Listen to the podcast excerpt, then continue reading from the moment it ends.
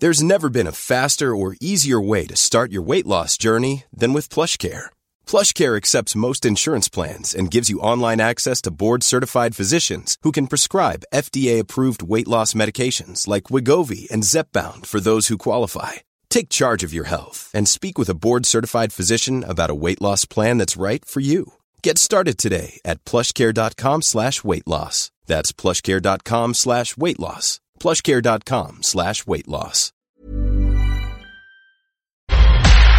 Entrevista. Ya estamos de regreso aquí en Bitácora de Negocios. Son las 6 de la mañana con 34 minutos, tiempo del centro de México.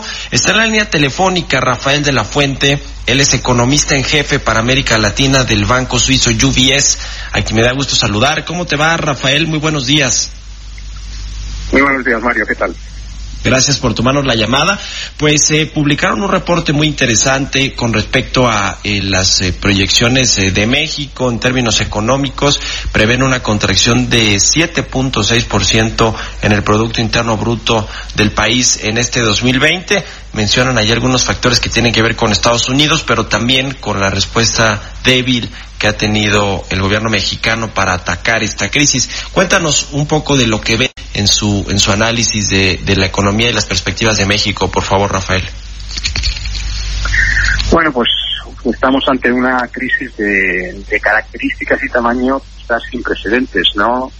Para México específicamente estamos hablando de una economía que ya venía débil de por sí, que va a tener un socio comercial en Estados Unidos que creemos va a tener una muy fuerte recesión de algún 6% en el caso de Estados Unidos, con lo cual difícilmente México podría crecer eh, por encima de ese, de, de, ese número, eh, con una eh, caída fuerte eh, en, la, en las eh, cadenas de suministro globales y con una caída de precios de petróleo. O sea que se juntan muchos elementos negativos a los cuales nosotros pensaríamos que también habría que añadir el hecho de que por ahora, al menos por ahora, la reacción de las políticas por partes públicas, por partes del, gobierno eh, eh, mexicano ha sido relativamente pequeña y, lenta. Ahora, eh, a ver, Estados Unidos, que bueno, también está atravesando una crisis muy importante eh, eh, no, económica y de salud, por supuesto, por este asunto del COVID-19, según eh, los, eh, los análisis que ustedes tienen, va a caer 6%, ¿no? Se va a contraer su economía 6% este año. Sí, sí, y el impacto sí, y el impacto para México pues es mayor, pero eh, es, es justamente esta combinación de que va a haber pues menos motores para las exportaciones mexicanas, eh, para el comercio bilateral, pero también por porque no se están implementando las políticas adecuadas. ¿Cómo ves este asunto de no eh, implementar una política fiscal clara de incentivos, de apoyos, de diferir impuestos para las micro, pequeñas y medianas empresas y por las grandes que también generan empleo y actividad económica? Eh, frente a lo que lo que están haciendo otros países. ¿Cómo ves esta negativa del gobierno de no echar a andar una política fiscal eh, de contracíclica? Mira, yo creo que aquí hay, un, hay una doble eh, problemática. Hay un, hay un tema de, de tamaño eh, en el cuanto a, a, la reacción fiscal y hay un tema de enfoque. ¿no? El tema del tamaño, por ahora, México uh, está dando un, un, un, estilo fiscal bastante menor que lo que vemos en otros países. Eh, y creo que, como tú dices, va a tener que haber una vertiente de ese, de ese paquete fiscal finalmente que sí esté dirigida más directamente a las empresas. Pero en general diría que la cuestión del tamaño fiscal de reacción sí es cuestionable en el sentido de que eh, en otras ocasiones en el pasado México ha sido conservador ante una crisis, como fue en el caso del 2008-2009, conservador fiscalmente, y eso a la postre le ayudó. Salió reforzado frente a otros países que fueron mucho más agresivos. De manera que desde el punto de vista del tamaño creo que es pequeño, pero eh, estaría de acuerdo que es discutible. Lo que es más difícil o más fácil criticar, en mi opinión, es el enfoque, ¿no? El hecho de que el paquete fiscal y las medidas que se han anunciado básicamente profundizan una estrategia que ya existía y que parece poco, eh, está poco apegada a las necesidades de esta crisis, ¿no? O sea, un gobierno que sale a gastar más en, inversión, en, proyectos eh, cuya eh, calidad es cuestionable y sobre todo a seguir eh, inyectando capital a Pemex en una situación financiera muy difícil y metiendo capital en secciones y segmentos de Pemex eh, que pierden y generan pérdidas para la compañía, en esta coyuntura se ve mucho más difícil, en mi opinión, de justificar, porque como, como bien decías, aquí lo que probablemente se necesite es ayudar a los hogares y ayudar a esas empresas eh, que se encuentren con dificultades para evitar un incremento, un incremento mucho mayor del desempleo y un incremento de bancarrotas, ¿no? de las cuales es muy difícil después volver.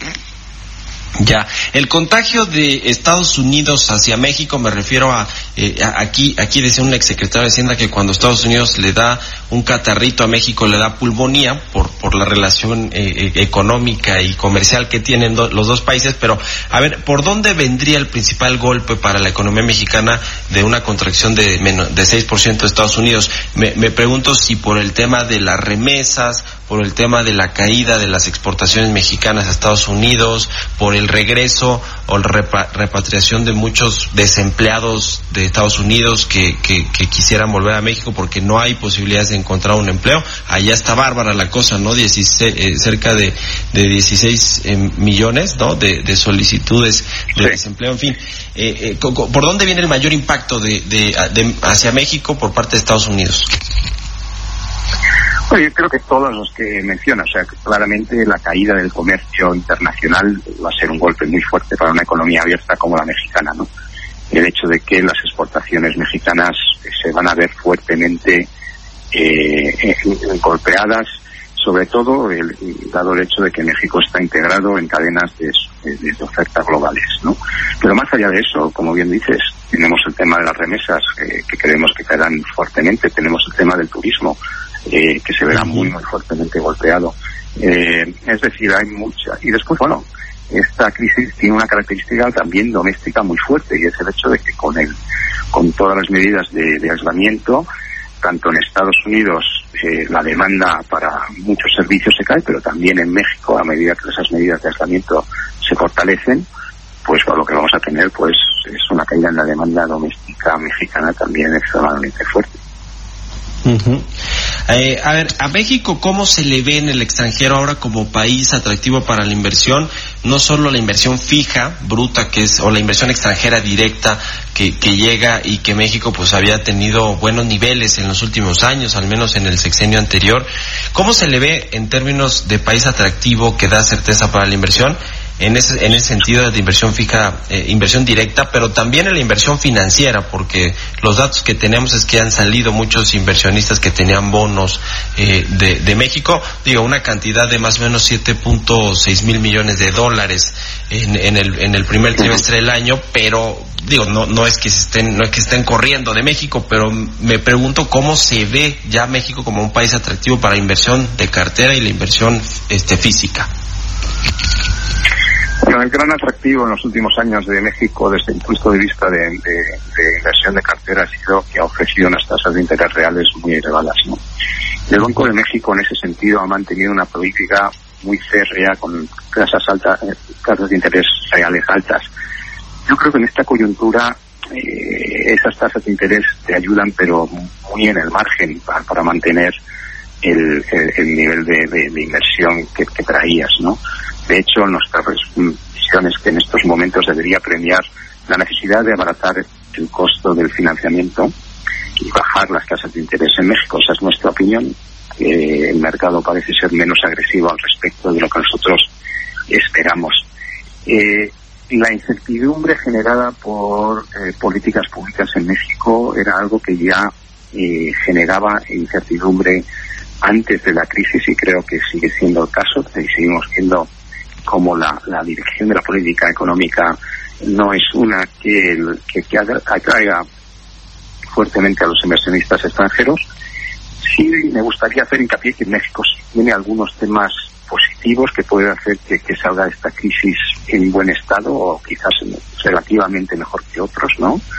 Eh, un tema que creo es importante es que no tenemos en México un endeudamiento corporativo muy muy elevado hay espacio fiscal para endeudarse. Esto también es importante. O sea, si bien el gobierno no quiere endeudarse, si quisiera hacerlo, tiene líneas de crédito blandos con el Fondo Monetario que en estos momentos creo que podrían ser utilizadas.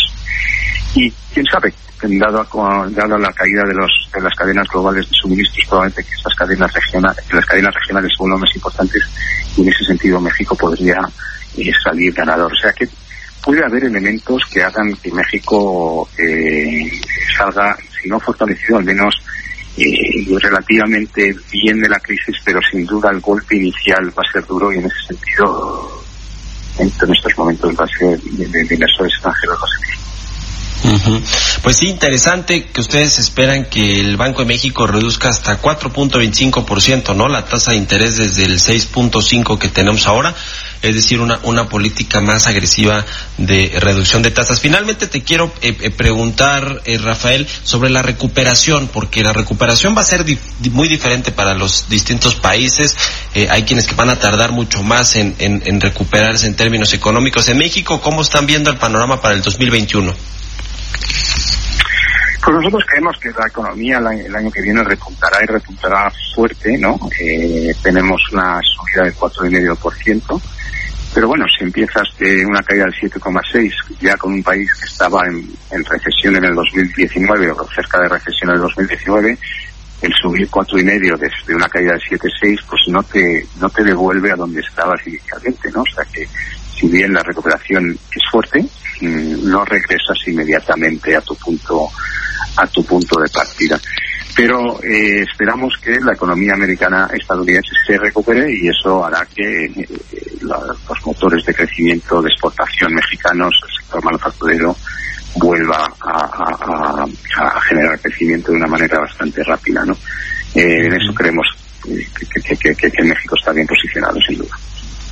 Pues muy bien, te agradezco mucho Rafael de la Fuente, economista en jefe para América Latina de UBS, que nos hayas tomado la llamada desde Nueva York, acá en la Ciudad de México, y muy buenos días para ti. Muchas gracias y buenos días. Hasta luego, son las seis con cuarenta y cinco minutos.